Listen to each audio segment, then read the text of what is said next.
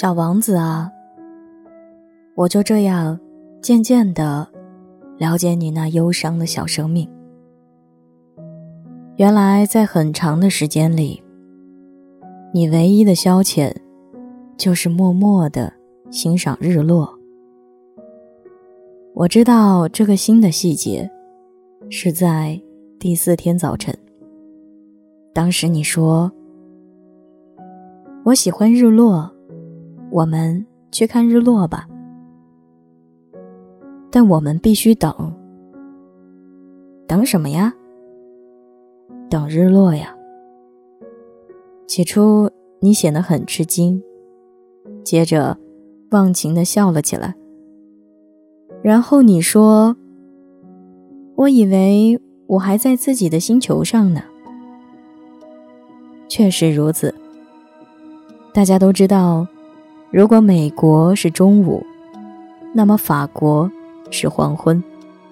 如果能在一分钟内赶到法国，那就能看见日落。可惜，法国太远了，但你的星球很小，你只要把椅子搬动几步就可以，你随时能够看见黄昏的景色。有一天，你说。我看了四十四次日落。过了片刻，你又说：“你知道吗？人在难过的时候就会爱上日落。在你看了四十四次日落那天，你很难过吗？”但小王子没有回答。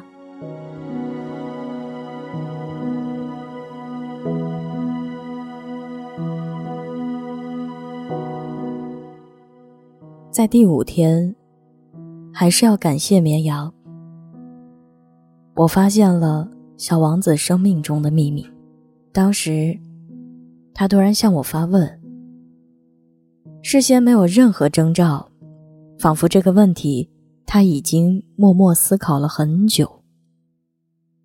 既然绵羊会吃矮小的灌木，那么，它也吃花朵吗？绵羊看见什么就吃什么，连有刺的花也吃吗？是啊，连有刺的花也吃。那么，那些刺有什么用呢？我不知道。我当时正忙着要把一枚卡在发动机里的螺丝钉拧出来，我很担心，因为我发现飞机的毛病十分严重。而最让我害怕的是，饮用水变得越来越少了。那些刺到底有什么用啊？小王子提出问题后，总是非得到答案不可。我正被那枚螺丝钉弄得很烦，于是随口说道：“那些刺根本没有用，它们只是为了表现花朵的恶意。”哦。但过了片刻，他有点怨恨地说：“我不相信你，花朵很弱小，他们是天真的，他们会尽量保护自己，他们觉得那些刺是可怕的武器。”我没有回答。这时我在想，如果转不动这枚螺丝钉，我就用铁锤把它敲掉。小王子打断了我的思维。你真的以为花朵？别烦了，我什么都不以为，我是随口说说的，我有正经的事要做。他吃惊的看着我，正经的事？他盯着我看，当时我手里拿着铁锤，手指沾满黑色油污，正在弯腰摆弄某台在他看来十分丑陋的机器。你说话的口气很像大人，这让我感到有点惭愧。但他不依不挠的接着说：“你混淆了一切，你把什么事情都搞混了。”他真的非常生气，金色的卷发在风中摇动。我知道，有颗星球上住着某位红脸先生，他从来没有闻过花朵的芬芳，他从来没有见过星星，他不爱任何人，除了做加法，他什么事也不做。他成天就像你这样自言自语：“我是个正经的人，我是个正经的人。”这让他骄傲的膨胀了，但他不是人，他是蘑菇。他是什么？是蘑菇。这时，小王子气得脸色发白。花儿长刺已经有几百万年，绵羊吃花也已经有几百万年。难道试图理解花儿为什么要辛辛苦苦的长出毫无用处的刺，不是正经的事吗？难道绵羊和花儿之间的战争不重要吗？这难道不比那位红脸胖先生的家法更重要和正经吗？假如我本人认识一朵全世界绝无仅有的花，它只出现在我的星球上，但在某天早晨，有只小绵羊无意间随口一咬，就把它毁灭了。我想这也根本不重要吧。他的脸。变红了，接着又说：“如果有人爱上一朵花，天上的星星有亿万颗，而这朵花只长在其中一颗上，这足以让他在仰望夜空时感到很快乐。他会告诉自己，在星空的某处有我的花。但如果绵羊把花吃掉了，对他来说就等于所有的星星突然熄灭了。”这也根本不重要吧？他再也说不下去，他泣不成声。夜幕已经降临，我抛下了工具，我顾不上关心铁锤、螺丝钉、口渴和死亡。在某个星球上，在某颗行星上，在这颗行星上，在地球上。有个小王子，需要我去安慰。我抱紧了他，我抱着他慢慢摇晃。我说：“你爱的那朵花不会有危险的。我会给你的绵羊画一个嘴套。我会画一道栏杆，让你把花围起来。我，我不知道该说什么。”我感到非常尴尬。我不知道如何才能接近和抵达。这是个神秘的地方，这片眼泪的土地。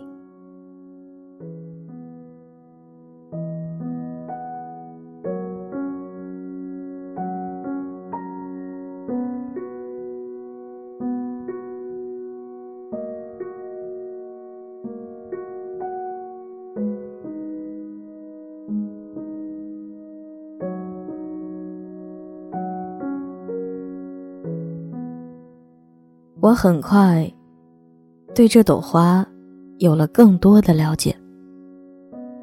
小王子的星球上，向来有些普通的花，只有一圈花瓣，既不占地方，也不给人造成麻烦。它们早晨在草丛中盛开，到了傍晚就凋谢。可是有一天，这朵花。发芽了，是由某颗不知道从哪里飘来的种子发育而成的。小王子非常密切地观察着这株幼苗，它看上去和别的幼苗并不相同，它可能是猴面包树的新品种。但这株灌木很快不再长大，而是冒出了花苞。看到花苞长得那么大，小王子相信这朵花将会出奇的漂亮。可是他躲在花萼里，迟迟不肯露出美丽的容貌。他仔细的挑选颜色，他慢慢的披上衣裳，将花瓣一片一片的调整好位置。他不愿意。像罂粟花那样皱巴巴的出现。它要彻底盛放出美丽的光芒。是的，它就是这么臭美。他神秘的把自己打扮了很多天，然后在某个早晨，就在日出的时刻，他突然露出了真面目。他已经如此精心的打扮过，这时却打着哈欠说：“哎呀，我刚刚才起床，不好意思呀，我还没有洗漱呢。”小王子情不自禁地说：“你真漂亮啊。”是吧？这朵花轻轻的回答。而且我出生的时候太阳正好。小王子很快就看出来，他不是很谦虚，但他长得太动人了。我想早餐时间应该到了吧？他很快又说：“你能不能？”小王子满脸通红，赶紧拿来一个装满清水的喷壶。伺候着这朵花，就这样，这朵敏感而虚荣的花儿开始折磨小王子。比如说，有一天正好聊到他的四根刺，他对小王子说：“老虎要来就让他来，我可不怕他的利爪。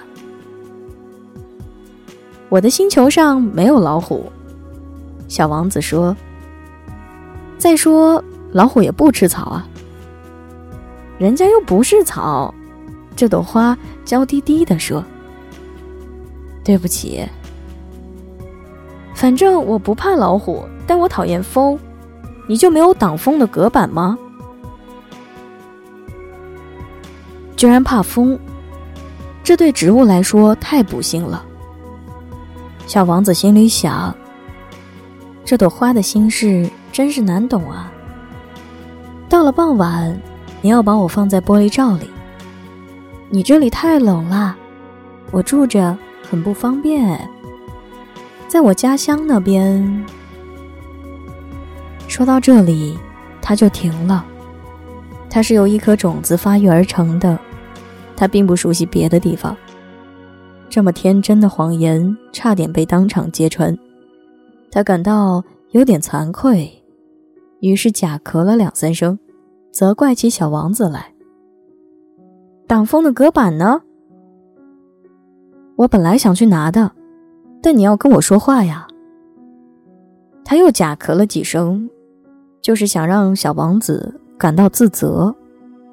所以小王子虽然很愿意去爱护他，但也很快产生了怀疑。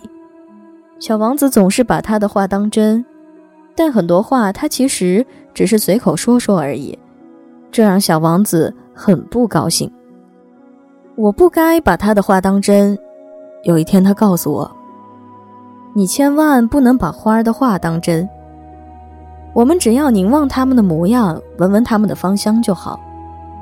我的花朵让整个星球弥漫着香味，但我却不懂得为此而高兴。”那几句关于虎爪的胡话让我很生气，但他其实是在撒娇，希望我能怜惜他。他继续说着他的心里话。可惜从前我什么都不懂，我应该看他的行动，而不是听他的言语。他为我散发芬芳，点亮我的生活，我不应该离开他的。我应该看出藏在他那些小把戏后面的柔情。花儿的心事好难捉摸的，当时我太小了，不懂得爱是什么。